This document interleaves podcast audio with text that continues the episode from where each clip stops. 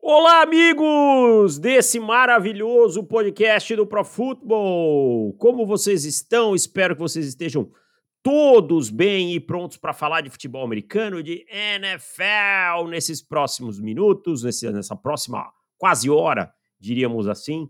Eu sou o David Chiodini e estou muito feliz em ter a sua companhia. E quem está aqui comigo para lhe fazer companhia também é meu amigo Henrique Bulho. Como você está, Henrique Bulho? Boa tarde, Deivão. Boa tarde a todos os ouvintes desse podcast maravilhoso. Eu estou bem, estou ótimo. Essa segunda-feira de bastante calor aqui em São Bernardo do Campo. Mas estou muito feliz de mais um podcast aberto. Eu gosto bastante de gravar com você e da sua companhia, então estou muito feliz hoje. São Bernardo do Campo, que é a terra do, do Tigre, uh, que venceu o Remo na estreia, não venceu na, na série. É série C? Sim, e inclusive venceu ontem também o Aparecidense. E é o líder da Série C atualmente. Ah, olha só. A Série C, como é que ela é disputada? É em grupos ou é. é como é que é? O, é? Tipo, faz grupos e depois tem mata-mata ou é pontos corridos? Como é que é? O formato ele é um pouco diferente da Série A e da Série B, na real. Ele, ele começa com uma fase de pontos corridos. São 19 jogos, não é ida e volta, só fase de ida.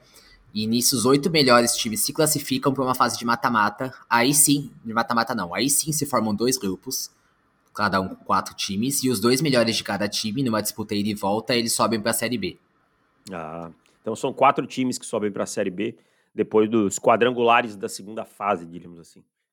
É um regulamento meio, meio old school, eu gostei. Eu gostei. Mas no momento eu só tenho olhos para outra competição que é NBA. Estou assistindo NBA Tá? Daqui a pouco já começa a falar de futebol americano. Fica calmo, você que é mais estressadinho.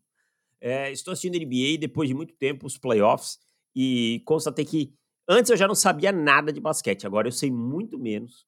E aí agora eu escuto as frases lá que o Giovannone fala, que, que o Zé Boquinha fala, que o Agra fala, e aí eu fico repetindo aleatoriamente. Né? Alguém fala alguma coisa, eu falo, é, precisa marcar o poste baixo, né?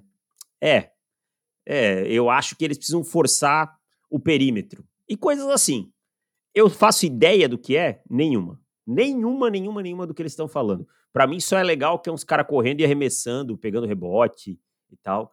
E, e, é isso. Mas eu tô gostando de ver, porque os caras fazem umas coisas muito loucas com a bola.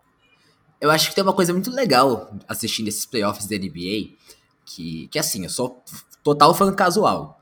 Tenho meu time, adoro ver NBA, mas não sou nada de especialista, não sei detalhe técnico nenhum. E o que eu acho que eu percebi esse ano é que eu não tenho a menor ideia do do que é uma falta. Principalmente quando o cara pega a bola e bate para dentro, sabe? Eu não sei dizer por que, que é uma falta de ataque ou por que, que é uma falta de defesa. É, eu sei, claro, que é mandada e é aquelas faltas mais graves que o jogador de defesa faz. Tem mas... cara, dá um tapão no braço do cara, aí é falta. É, então, tipo, quando é muito claro, acho que fica fácil de perceber, mas explicar os detalhes técnicos do porquê que é uma falta ou não, igual a gente faz na NFL, por exemplo, cara, eu não tenho a menor ideia. Eu também não tenho a menor ideia, mas eu também não tô com saco para aprender, eu só quero ver os caras jogarem e arremessarem e tá tudo certo e ver o LeBron é, com 215 anos atropelando todo mundo. Isso aí é, é maravilhoso de ver. Aliás, você viu que o. Opa, desculpa, Quebel, a quebra. Você viu que o filho de, do LeBron vai pra USC? Vai pra USC, vai jogar basquete na USC, né? É o, é o Bronny, né? Bronny, é. né? E o menino é bom, viu? Ronnie James. É, o, o, LeBron, só uma coisa que eu lembro, ele é da última geração que conseguiu entrar sem passar pela universidade, né? Ele veio direto do high school. Sim, Mas, isso. Fazendo a correlação aqui com o futebol americano, o LeBron James é, foi muito recrutado para jogar futebol americano, inclusive por Ohio State. Ele era wide receiver, acho que jogava como defensive back também, né? E foi bastante recrutado, mas ele pulou direto do high school é, eu lembro que é, ele, o Kevin Garnett, o Kobe, né, pularam direto. Aí depois deles ali veio a regra que você tinha que passar pelo menos um ano na universidade para poder ir para NBA. Mas esse não é um podcast de NBA, é um podcast de NFL, graças a Deus, porque senão nós passaríamos vergonha aqui. Se você quer ouvir podcast sobre NBA, tem muitos aí qualificados.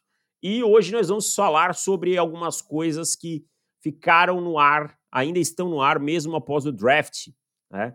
Já fechamos o assunto draft nos podcasts abertos e vamos agora. Ainda tem, tem quatro divisões para falar no podcast fechado, né? Então essa semana a gente grava falando das divisões. É, quais faltam, Bulho? Easts, né? E South. Falta é Leste né? e Sul, é, exato. É. East South, esses exclusivos para assinante. Para você que não é assinante, profutbol.com.br barra assinar, tá? R$ 79,60. Você pode ainda parcelar em quatro vezes sem juros. A promoção acabou, mas tá, ainda assim vale muito a pena, porque o conteúdo não para. E eu vou trazer aqui a primeira questão que ficou no ar. Eu separei seis questões, né? E, e eu vou sempre fazer a pergunta, deixar você dar sua opinião, Bully, depois eu venho com a minha. E aí a gente, quem sabe, discute ou não. Primeira pergunta que fica no ar para mim é: quem será o quarterback do San Francisco 49ers na semana número 1? Um? Eu acho que a cada minuto que eu penso mais nessa, nessa questão, pra mim fica cada vez mais claro que o Trey Lance vai ser o titular. Porque assim, vamos pensar no que, que os 49ers queriam quando fizeram a troca pelo Lance. Alguém que pudesse levar o time além do que o Garoppolo levou. Alguém que pudesse dar mais consistência, que o Shanahan pudesse rodar melhor o ataque dele.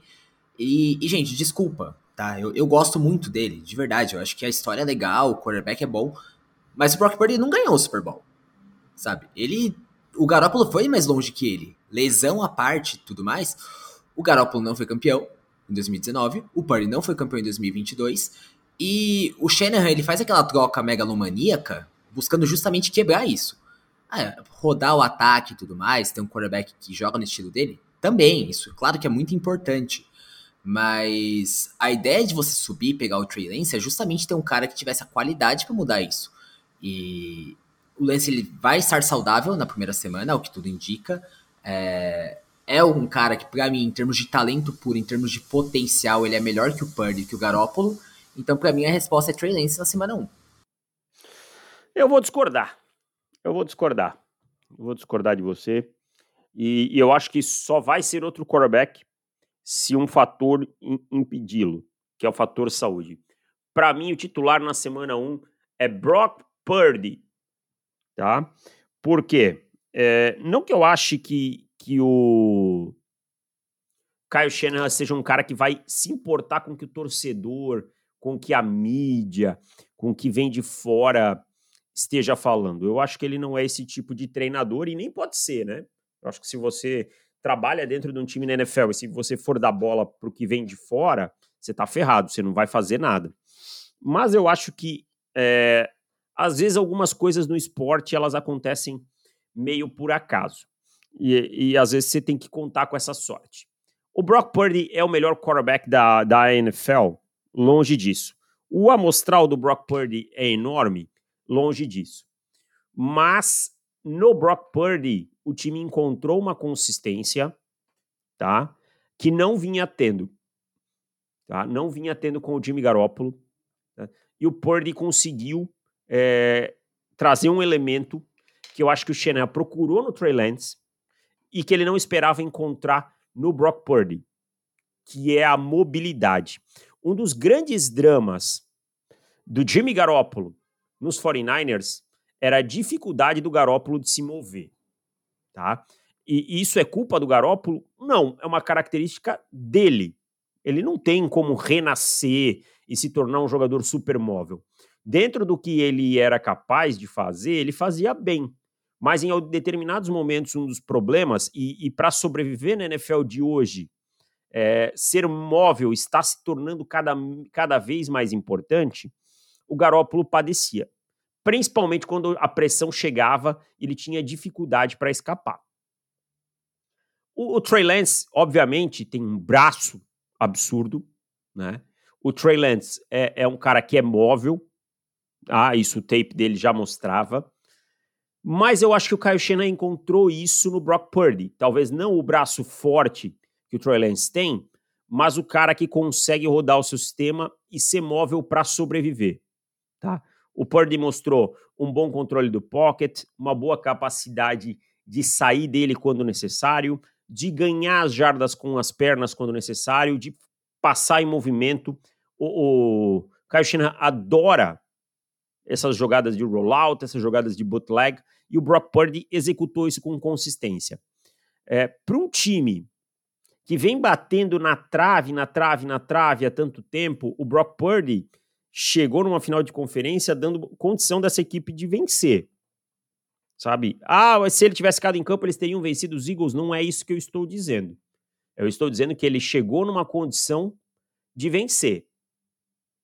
E, e aí, você começar de novo com o Trey Lance, para mim, é você dar um passo atrás. Você atrasar mais um ano de uma equipe que tem que se aproveitar dos melhores anos de Nick Bolsa, de Fred Warner e de toda a sua base. Tá lá no Ofanga, Brandon Ayuk, Debo Samuel. O Debo Samuel não vai ser esse jogador com essa protuberância física para sempre. Então, o que me pega, o que me faz ter dúvida sobre o Brock Purdy é a questão é, da lesão. Uma lesão grave, tá? É uma lesão complicada. E aí sim eu consigo achar que o Trey Lance pode ser o titular. Mas estando os dois saudáveis, para mim aqui o capital de draft pouco vai impactar, tudo isso não vai impactar. E o Brock Purdy vai ser o titular na semana número 1. Um.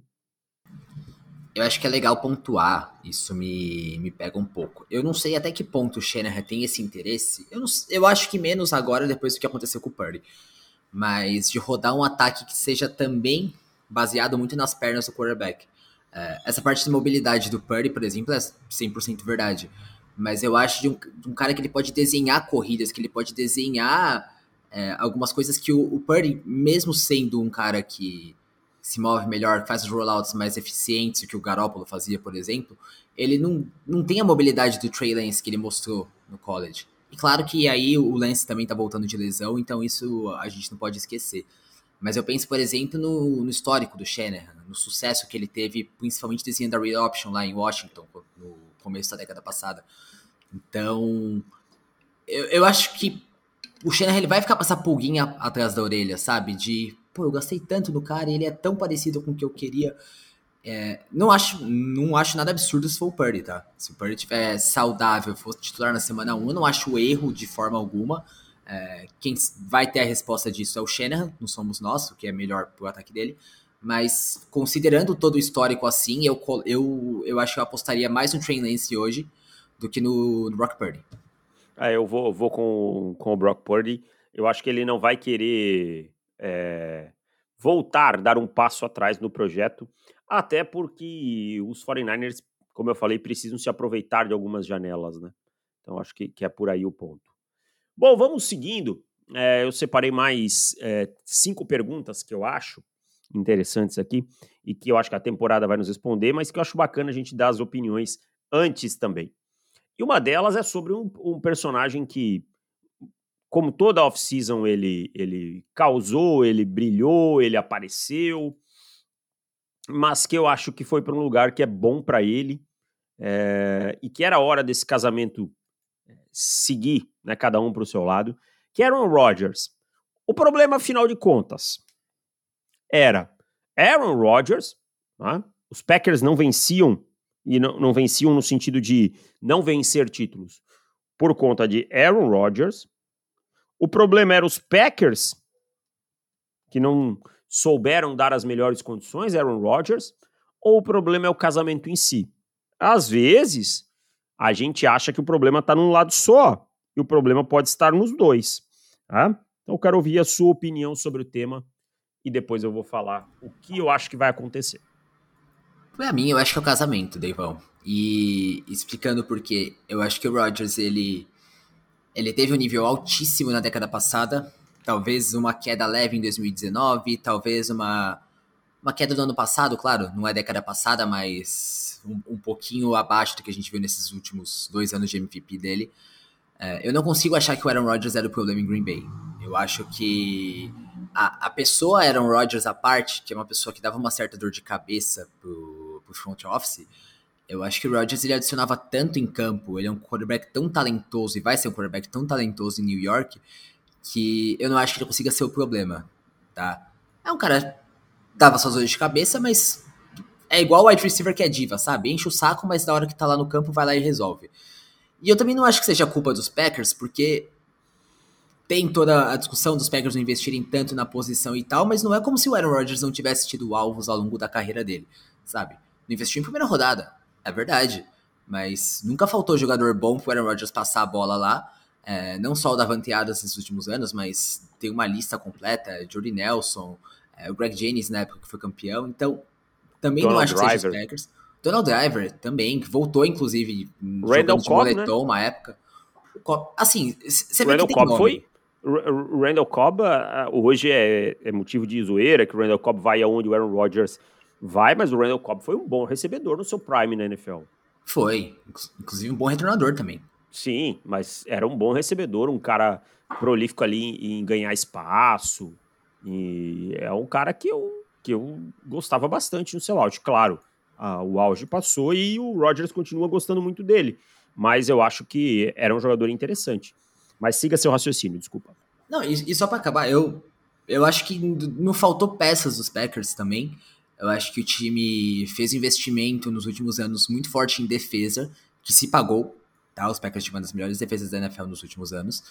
E, e só não deu certo. Eu acho que depois de bater na trave tantas vezes, depois de, de ver o time caindo como a gente viu em 2022, talvez fosse o melhor se separar mesmo eu acho que foi o melhor para os dois. Os Packers vão ter uma nova oportunidade de começar com o Love. O Rodgers vai ter uma oportunidade de ganhar mais um título com um time bastante talentoso e jovem. Então, eu aponto que a culpa é mais do casamento em si do que de um dos lados. É, eu eu vou dizer uma coisa. Eu olho assim para as pessoas é, culpando o, o Rodgers por todas as derrotas dos Packers nos playoffs e eu fico assim será que eu tô vendo coisas estranhas? Vamos lá. Esse time perdeu em 2021 para os 49ers. Beleza, o Rodgers realmente jogou mal, o time perdeu sem o adversário anotar nenhum touchdown ofensivo. Tá, até aí eu tô ok. 2020, esse time perdeu pro, pro Tampa Bay Buccaneers do Tom Brady.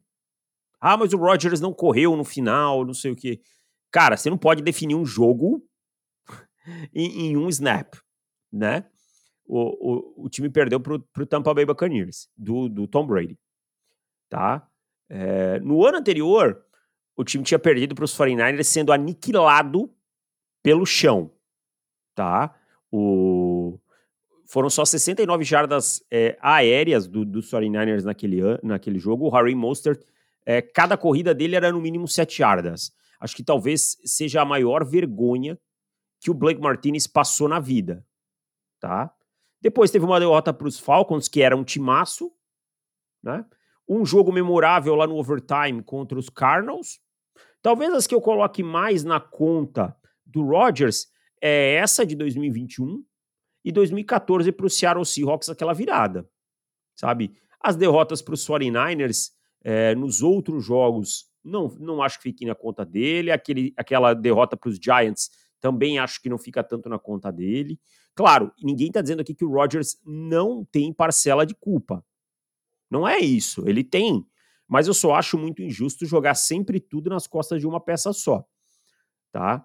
Eu acho também que o problema é o casamento, porque quando a expectativa é muito grande nos dois lados e as coisas não funcionam, começa esse jogo de empurra, sabe? E esse jogo de empurra ele ficou muito claro nos Packers dos últimos anos para mim. É o Rodgers dizendo que não sabia se ia voltar, porque não se sentia prestigiado, e eu acho que tudo isso degringola no momento que vem a, a escolha do Jordan Love, né? Acho que a escolha do Jordan Love, é, eu tenho uma crítica enorme, nem só a escolha do Jordan Love, mas a forma como tudo foi gerido. Eu acho que quando você quer, você vai pegar um quarterback para jogar no lugar de um Tom Brady, Aaron Rodgers, Drew Brees, Peyton Manning não tem meio termo. Você não pode ficar com esse cara no elenco. Porque a régua é muito alta. Então, se os Packers queriam o Jordan Love, ok. Mas não dá para ficar com Aaron Rodgers lá. E pior, a forma como isso foi feito. Você tem um cara que é Hall of Famer, que ganhou o último Super Bowl da franquia, e você não fala para ele que você vai draftar na primeira rodada um jogador da posição dele. O time não tá indo lá na quinta rodada pegar o Dorian Thompson, sabe? Para ser claramente o reserva do Rodgers. O time pegou um jogador na primeira rodada subindo. Então é óbvio que é um casamento que, ok, teve grandes momentos, o Rodgers MVP 2020-21, né? É, mas é um casamento que tem desgastes, uma, umas, é, umas rusgas muito fortes. Ficam ali é, manchas, quebras muito fortes que eu acho que estavam custando caro para os dois, sabe? Eu acho que é o melhor para cada um. Eu acho que não tem um grande culpado ali. Eu acho que os dois são culpados, cada um a sua parte. Eu concordo. Eu acho, inclusive, que é bom a gente notar nesse ponto que o Aaron Rodgers ele sempre falou muito bem do Jordan Love. Que era um bom companheiro de equipe, que ele se dava muito bem. E, e, lá no fundo eu acredito nisso, sabe? Eu acho que o Love não tem culpa de nada. Ele acabou sendo uma, uma vítima da situação em que os Packers colocaram, mas eu não consigo achar o Aaron Rodgers culpado de forma nenhuma. É, tem lá seus problemas, é um cara mais difícil de lidar, vamos colocar assim, mas é um cara que em campo entregava muito e não acho que a culpa do time ter ganho só um Super Bowl foi dele. E acho que o melhor para todos os lados foi que esse casamento tivesse acabado. É. E, e assim, falo novamente, tem jogadores que ganharam também um Super Bowl só, que não tem um prêmio de MVP e são aplaudidíssimo semana após semana. E o Aaron Rodgers, a régua é tão alta, tão alta, tão alta, que todo que aí tem muita gente que bate, né? E aí eu volto a dizer, é preciso separar o Aaron Rodgers de dentro do campo do Aaron Rodgers de fora do campo. Você não gostar da pessoa do Aaron Rodgers, está tudo certo, ninguém é obrigado. Mas o Aaron Rodgers dentro do campo fez muito mais que a maioria dos quarterbacks que são mais aplaudidos que ele, tá?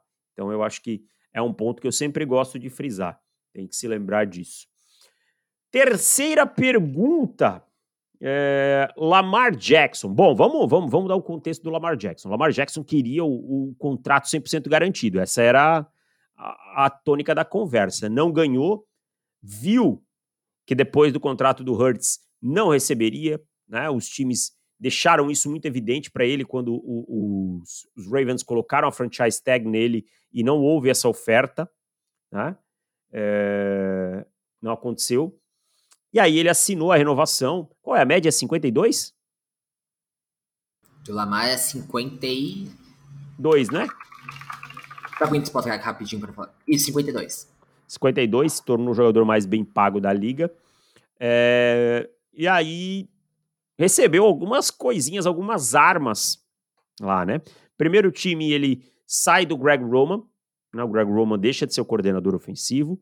Quem chega é o Todd Monken. O Todd Monken é, trabalhava na Universidade de Georgia e agora é, e também trabalhou no Cleveland Browns como coordenador ofensivo. E o Lamar recebe o Odell Beckham Jr., né, contratado, e Zay Flowers, escolha de primeira rodada no draft. Então você passa a ter um ataque um tanto quanto diferente no, no skill set, né? Você tem lá o Mark Andrews, que segue sendo um dos melhores tight da liga, o Isaiah Likely, que é um tight recebedor, né? É, você tem o J.K. Dobbins, o Gus Edwards, ok, né? No, no, grupo de running backs, mas você tem agora o Rashad Bateman, que se espera que fique saudável no seu terceiro ano na liga, você tem o Odell Beckham Jr. e você tem Zay Flowers. A pergunta que não quer calar é, Lamar dará o salto sem Greg Roman. E por que o salto? Lamar foi MVP com Greg Roman. Ok, um ataque voltado para o Lamar, é, que o Lamar passava a bola, mas também corria muito. Acho que a gente vai ver uma mudança cultural, né, uma mudança sistemática lá em, em Baltimore. Menos pacotes pesados, mais wide receivers distribuído pelo campo, o campo mais espalhado. E aí o Lamar talvez não tenha tantas corridas desenhadas, isso não quer dizer que ele não vá correr, e seja esteja mais sendo usado como um passador puro. E, e os últimos dois anos do Lamar não foram grandes anos, né? É, também conviveu com lesões, esse tipo de coisa. Lamar Jackson dá o salto sem Greg Roman ou acontece o que aconteceu com, com o Russell Wilson no seu primeiro ano, sem o Pete Carroll e anda para trás? Eu acho que o Lamar ele vai ser um quarterback até melhor do que ele foi na temporada de MVP.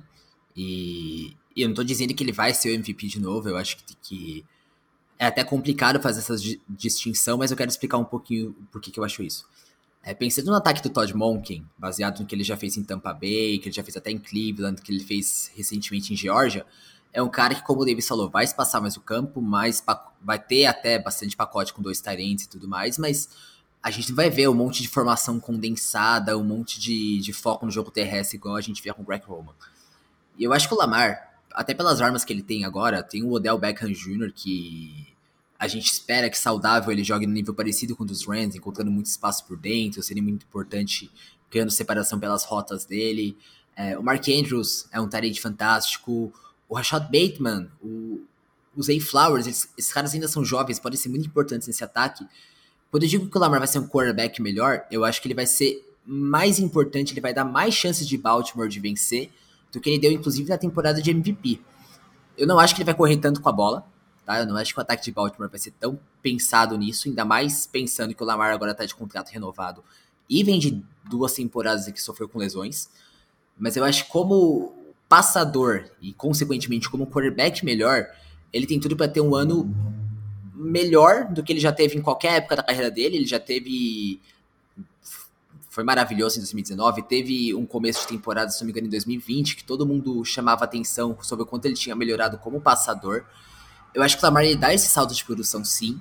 Tá? Eu acho que esse é o ano que a gente olha pro Lamar Jackson e não consegue deixar ele fora da, da prateleira de quarterbacks de elite. E para mim a resposta é sim, ele vai ser um quarterback melhor dando esse salto sob a tutela do Todd Monken.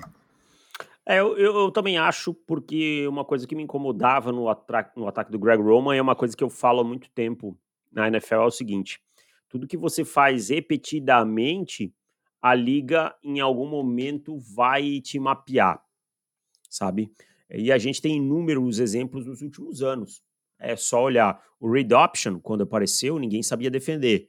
No outro ano ele perdeu efetividade, no terceiro ano ele perdeu muita força. Hoje ele é um, um ponto situacional. O ramp as option, o RPO, mesma coisa, continua sendo usado, mas hoje já se defende com muito mais eficiência. É, o too high safety, mesma coisa, as corridas em outside zone do, dos 49ers e, e, principalmente a dos Rams, né? Quando os Rams tinham aquele ataque com o Todd Gurley, também perdeu força com o passar do tempo. A grande, o grande X não é achar que o ataque do Greg Roman era ruim por ser desenhado com pacotes condensados, esse tipo de coisa. É por não, não notar um plano B. E aí esse ataque dependia basicamente do talento do Lamar Jackson, tá? Para mim era um ataque que em determinados momentos é como se o Greg Roman dissesse: "OK, esse é o meu ataque. O que eles entenderem que vai acontecer, o Lamar que resolva com o talento dele. Então eu acho que você ter essas formações é, mais espalhadas pelo campo, você ter mais jogadores é, criando espaço, vai ajudar o Lamar como passador. Eu acho que o Lamar precisa sim dar um salto como passador, principalmente na tomada de decisão. Não acho que o Lamar Jackson seja um quarterback que toma decisões ruins, mas em alguns momentos é precipitado, em alguns momentos é um tanto quanto arrogante como passador. E arrogante no sentido de confiar que irá resolver em situações que não deveria arriscar. E aí eu acho que um quarterback que já tem é, cinco, né, 18, 19, 20, 21, cinco anos, vai para o sexto, não pode mais tomar algumas decisões como o Lamar Jackson tomou nos últimos dois anos. Esse ponto da evolução mental do Lamar Jackson para mim é um ponto que ele tem que fazer agora. Não existe mais desculpas sobre alvos, exceto se todos se machucarem de novo, o que não é. O, os Ravens não esperam. E vou, vou dizer uma coisa aqui. Muita gente se empolga com Odell, Bateman de volta, J.K. Dobbins. Não se enganem, o ponto focal desse ataque aéreo seguirá sendo o Mark Andrews, tá? Mark Andrews é um, um Tyrant top 3 da liga como recebedor, né? Tem, tem seu, seu, sua qualidade como bloqueador, eu acho que isso não, não há dúvida, mas como recebedor é, tá ali junto com o George Kittle, tá ali junto com o Travis Kelsey, né? E é um cara que eu acho que Todd Monk, o plano para ele é meio similar ao do Andy Reid com o Travis Kelsey, o que é pacotes 12, pacotes 12 para quem não sabe é o quê? um running back, dois tight ends, tá? Um é running back, é, sempre o primeiro número é running back, o segundo número é o número de tight ends. Pacote 12, um running back, dois tight ends, dois wide receivers, que completam cinco. Então, sempre você pega assim os dois números, tira cinco, né? Você vai saber quanto, é, quantos wide receivers tem em campo. Ali, esses pacotes 12, não necessariamente quer dizer que você terá dois tight no box, o Mark Andrews ele pode ser o Travis Kelsey desse time. Ser movido para um lado, para o outro, ser colocado no slot, ser colocado aberto, sair do backfield, porque ele tem talento para isso. E eu acho que isso vai ser uma baita ajuda para o Lamar Jackson. E, e, assim, não estou dizendo que Lamar, eh, Mark Andrews e Lamar Jackson vão ter o nível de Travis Kelsey e Patrick Mahomes, que para mim é uma das maiores duplas da história da NFL. Tá? Mesmo com o Mahomes com uma carreira ainda de sete anos, é uma das maiores duplas da NFL. Mas eu acho que eles podem emular isso muito bem, isso ser muito produtivo.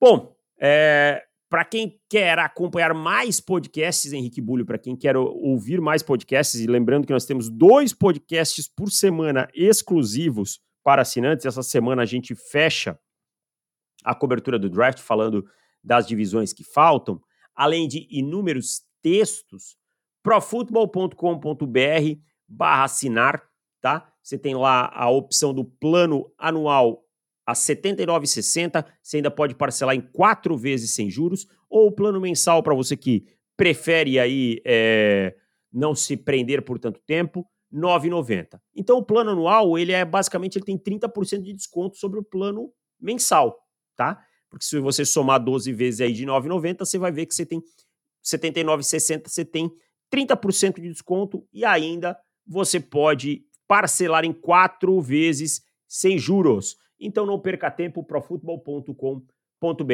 barra assinar. Vamos seguindo aqui com as perguntas é, que eu separei. E essa aqui é uma que eu gosto bastante. Joe Burrow, quarterback do Cincinnati Bengals, e Justin Herbert, quarterback do, do Los Angeles Chargers, ficarão mais ricos que Lamar e Hurts nessa temporada? Sim e não. Eu acho que, que o Burrow ele vai se tornar o quarterback mais bem pago da liga, de forma merecidíssima, tá? É... Claro, baseado em, em, como funciona a estrutura de contratos da NFL e tal, eu acho que vai ser completamente merecido essa renovação dele sendo mais bem pago da liga. Agora, o Herbert, eu. Eu não sei. Eu não sei até que ponto Los Angeles vai estar disposto a fazer isso para ele. Sem dúvidas vai ser um contrato muito grande, tá? Mas o Herbert precisa mostrar um pouquinho mais ainda para estar tá colocado nesse panteão que tá o Hurts, o, o Burrow, o Lamar. É, o Herbert a gente lembra, três temporadas muito boas como passador, mas são três temporadas em que Los Angeles não chegou nos playoffs. Não, ah, chegou, né? Chegou? Chegou, perdeu para Jacksonville. Nossa, é verdade. Gente, desculpa, desculpa, desculpa. Eu, eu esqueci desse último ano tava lembrando de 2021 e confundindo com 2022. Erro meu. Mas vou, vou, mudar um pouquinho a informação aqui rapidinho. O Herbert nunca ganhou um jogo de playoffs. Tá? E, e isso pesa. E implodiu, né? Implodiu, implodiu. no segundo tempo, né? É, a, a gente parar para pensar, a gente tem hoje de média salarial, tô falando, tá? Não de estrutura de contrato, não de cap hit. Lamar com 52, Hurts com 51, Rodgers com 50. Né? E aí você tem Russell Wilson com 48, Kyler Murray com 46, Deshaun Watson 46, é, Patrick Mahomes com 45, Josh Allen com 43. É, o que só é, Deck e Stafford e Daniel Jones com 40. É, que só me prova que, assim, primeiro, os Chiefs e os Bills fizeram um excelente trabalho em acelerar essas renovações, né? O, o Josh Allen, por exemplo, ele assinou quando? É, eu sei que foi, faz, faz, foi um pouco antes assim de, dessa primeira leva. Né? E aí você ter conseguido uma média de 43 para o Josh Allen, tá? É, é, muito bom, cara. É muito bom. Agora, eu concordo com você. A gente sempre tem a, a tônica que o próximo a assinar vai ser o que mais ganha. Não necessariamente, né? Ele vai estar tá ali naquela prateleira mas vai balizar alguns contratos. O Hurts chegou a um Super Bowl, sendo muito, muito, muito importante. Tá? O Hurts chegou a um Super Bowl sendo muito, muito importante. O Lamar Jackson é, endureceu a conversa e foi MVP da liga. Tá? Em determinado momento foi MVP da liga. O Joe Burrow, tá? Chegou a um Super Bowl, ficou muito perto de vencer também, como o Hurts, e ano passado esteve na final de conferência de novo. Da mesma forma que eu não acho justo colocar as coisas todas na conta do Aaron Rodgers, eu também não acho justo colocar na conta do Justin Herbert. Vamos lá, 2022 o time implodiu nos playoffs. É, perdeu um jogo que deveria ter vencido contra um time que teve inúmeros turnovers do Jacksonville Jaguars, tomou a virada. O Herbert não jogou nada no segundo tempo, tem que ser responsabilizado. Mas esse time só teve qualquer chance em 21 e 20 pelo Justin Herbert ser o quarterback. Tá? Esse time seria eliminado muito antes se o quarterback fosse outro qualquer. É, dito tudo isso, minha expectativa é a mesma que a sua. Joe Burrow vai ganhar aí os seus 53, 54 milhões de média. E eu acho que a gente vai ver o Justin Herbert na casa dos 50 a 51 de média, tá? Ficando ali na terceira, quarta posição. Ah, eu acho que é um acordo que é, talvez aí tenha um incremento de produtividade, um incremento que pode torná-lo até o mais bem pago se o time vencer nos playoffs, se o time for ao Super Bowl, algo desse tipo. Mas eu não vejo ele recebendo o maior contrato, não. Eu acho que o Joe Burrow vai ser o quarterback mais bem pago da liga muito em breve. Quarterback não, o jogador, né? Mais bem pago da liga muito em breve. Mais algo também. Sobre... Eu acho que não, eu só queria adicionar que assim, tem um pouquinho de justo ou não. Entre um pouquinho de ego nisso de ser o mais bem pago da liga, de, de querer passar um pouquinho mais do cara que acabou de renovar. E geralmente você falou dos irrisórios, né? O, o Hurd 51, o, Bur, o Lamar 52, acaba não fazendo Irrisórios pra você, né? Pra mim já mudava a minha vida. Não, pra mim também, mas Pô, a gente tá eu tô falando com o cara, o cara, mete, é. o cara mete um milhão por ano como irrisório. Eu, eu falei assim, caramba! Você que tá ouvindo esse podcast, você não é assinante, é, cada assinatura é importante, então ajude a gente, tá? Para que esse valor deixe de ser irrisório também pro Davis. É isso, gente, É brincadeira, pelo amor de Deus. É, um milhão de 100 mil dólares resolvia muito a minha vida. Um milhão de dólares eu, eu resolvia a minha vida inteira, basicamente. Mas assim, brincadeira à parte e tal, eu acho que o Herbert, ele, ele até vai pleitear isso e tudo mais, mas ficar ali nos 50, gente, também tá muito bom. Sabe? É um quarterback, um dos melhores quarterbacks da liga, que tem qualidade para receber isso. A gente tem que lembrar que o cap tá saltando cerca de 10 a 12 milhões por ano. Então, é um contrato justo. Eu só acho que o Burrow, ele, ele mostrou já um pouco mais de qualidade. Eu acho que ele é um pouco superior como quarterback e por isso que ele vai superar algo que o Herbert não vai superar, mas não é demérito nenhum. Se receber é, 50, 51 milhões, tá ótimo. Eu acho que já tem uma afirmação, né? Agora, o que pode favorecer o Justin Herbert é um ponto que a gente não, não tocou aqui, né? Ele já teve o quinto ano ativado, ele vai receber 29 milhões em 2024, tá? ou seja, ele já pode estar negociando um mega contrato talvez mais caro, tá? Ele pode estar negociando um mega contrato mais caro, porque o primeiro ano que esse contrato vai impactar é em 2025, tá? Isso vale para o Burrow também. Então pode ser que a gente esteja aqui dizendo, ó, oh, o Herbert vai ganhar menos, menos, menos, mas o primeiro ano que ele vai impactar na folha com 50, vamos dizer que ele ganhe 53 milhões. Vai ser em 2025. Não é nem esse ano, nem o ano que vem. Tá? Essa extensão pode começar a contar só a partir de 2025. Claro, alguma coisa do signing bônus entra aqui, entra ali, né? Mas eu acho que é, faz sentido. E, e quando eu olho para a folha dos Chargers, os Chargers têm o Mike Williams e o Keenan Allen sob contrato até 2024, né? É, o Keenan Allen dificilmente vai receber um, mais um contrato, né? O time deve pensar aí no futuro na renovação do Rashawn Slater, que talvez seja um cara que, que é, exija que tenha dinheiro na folha, né? É, para gastar aí com ele. É, o Khalil Mack também deve finalizar o contrato 2024, o Bolsa está contrato até 2025, né? O Dervin James tem contrato até 2026, então o time não é um time que vai ter também assim é, grandes contratos para renovar daqui para frente que talvez tenha que segurar o dinheiro do Herbert. Se o Herbert bater o pé, talvez não tenha uma novela. Né? Então pode ser que, que isso ajude a ganhar é, um pouco mais de dinheiro do que a gente está estimando. Eu vou fazer a última pergunta, e eu tinha separado seis, vou, vou deixar só cinco, e essa outra aqui eu vou deixar para um próximo podcast. É, pergunta que, que final, a pergunta final. Por quanto tempo Ryan Tannehill será o quarterback do Tennessee Titans? Lembrando, os Titans selecionaram Will Levis na escolha 33 ou 34? 33, né? 33, 33. que foi a segunda escolha da segunda rodada por conta de de questão caiu, né? Tem uma escolha que caiu, a escolha do Miami Dolphins. E eu, e eu li hoje, tá? É, foi o, o, Jordan Fowler quem postou algumas coisas sobre o Will Levis, tá? Como ele perdeu dinheiro aí por conta disso. O Jim Mercy, segundo ele, teria escolhido o Will Levis, teria dito que teria escolhido o Will Levis se o Anthony Richardson não estivesse na Bird na número 4. Então o Will Levis ele foi a 33, poderia ter sido a 4. Os Titans iriam escolher na 11 se o, se o Peter Skronsky não estivesse disponível, tá? Então ele poderia ter sido a 11.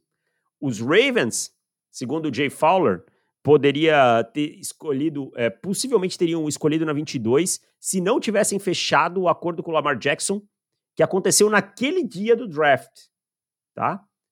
E o Scott Fitter, o general manager do, dos Panthers, perguntou se eles estavam alto nos três quarterbacks. Ele falou, não nos três, nos quatro. Ou seja, talvez se os Panthers não tivessem subido da 9 para 1, que foi o que eles trocaram com o Chicago Bears, Will Levis teria se tornado um Panther na top 10, tá? E ele é um hoje um Titan. Então a minha pergunta é, por quantas semanas Ryan Tannehill será o titular no Tennessee Titans? Eu Assim, eu, eu até fiz o perfil do Leves pro, pros assinantes do site, inclusive, acho que foi um texto bem legal, vale a pena. Eu acho que o Tannehill ele termina essa temporada como titular. Por mais que eu não seja tão fã do Tannehill, eu acho que ele termina essa temporada como titular. Explicando por quê. O Vrabel, o Mike Vrabel, Vrabel, Mike Vrabel, ele é um cara muito conservador nas ideias dele. Muito, assim. A gente já viu isso várias e várias vezes. Ele é um cara que tem todo o respeito do vestiário. É um cara que todo mundo se mata jogando por ele. E apesar do colapso dos Titans nessas últimas temporadas, na última temporada, a gente já viu o Rival levar os Titans até a final de conferência com o Tannehill. Eu não acho, eu não consigo ver o, o Mike Rebel tirando o fato dos Titans estarem eliminados muito cedo, tirando o Tannehill dessa titularidade e colocando o Will Levis para jogar. Porque eu acho que o Vrabel vai querer competir todo ano. Eu acho que a AFC South dá essas condições, tá? Não, não tem nenhum time que eu olhe hoje e acho que seja uma superpotência. É, Jacksonville, é, para mim, é o melhor, mas não tá tão à frente assim. E Tennessee tem um bom time para competir assim pelo título da divisão. É, eu não sei até que ponto o, o Mike Vrabel ele tá interessado em, em, gastar o cartucho da temporada 2023 com o Will Levis agora, sendo que, como a gente já falou em outra ocasião, se eles gostassem tanto assim do Levis, eles não teriam passado na 11, porque você não deixa de passar um quarterback com Skronsky no board ou não. Então, não acho que o Vrabel morra de amores pelo Will Levis. Pode ser que nos treinos isso mude? Claro, pode. É NFL, qualquer coisa pode acontecer.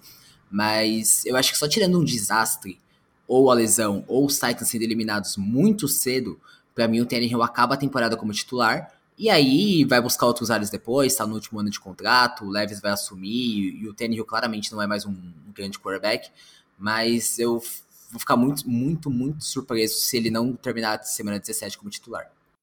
Eu vou discordar aqui.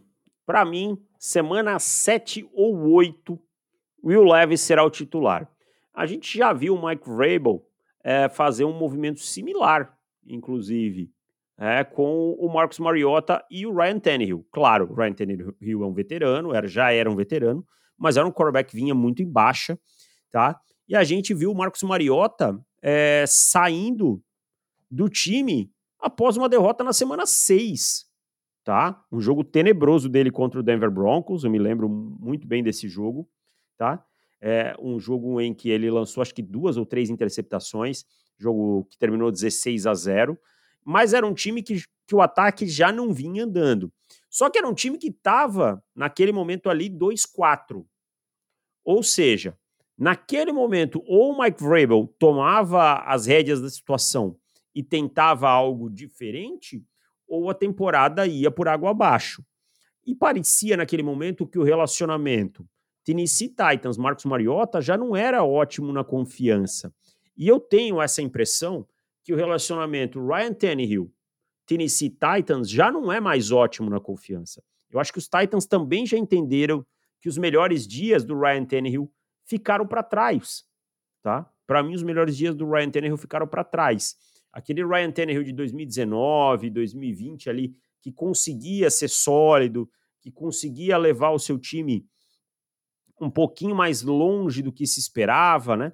O, o, aquele time de 2019, inclusive com o Tannehill, foi até Kansas City, até uma final de conferência, é, eliminou o New England Patriots, o último jogo do Brady como um, Patriot, né?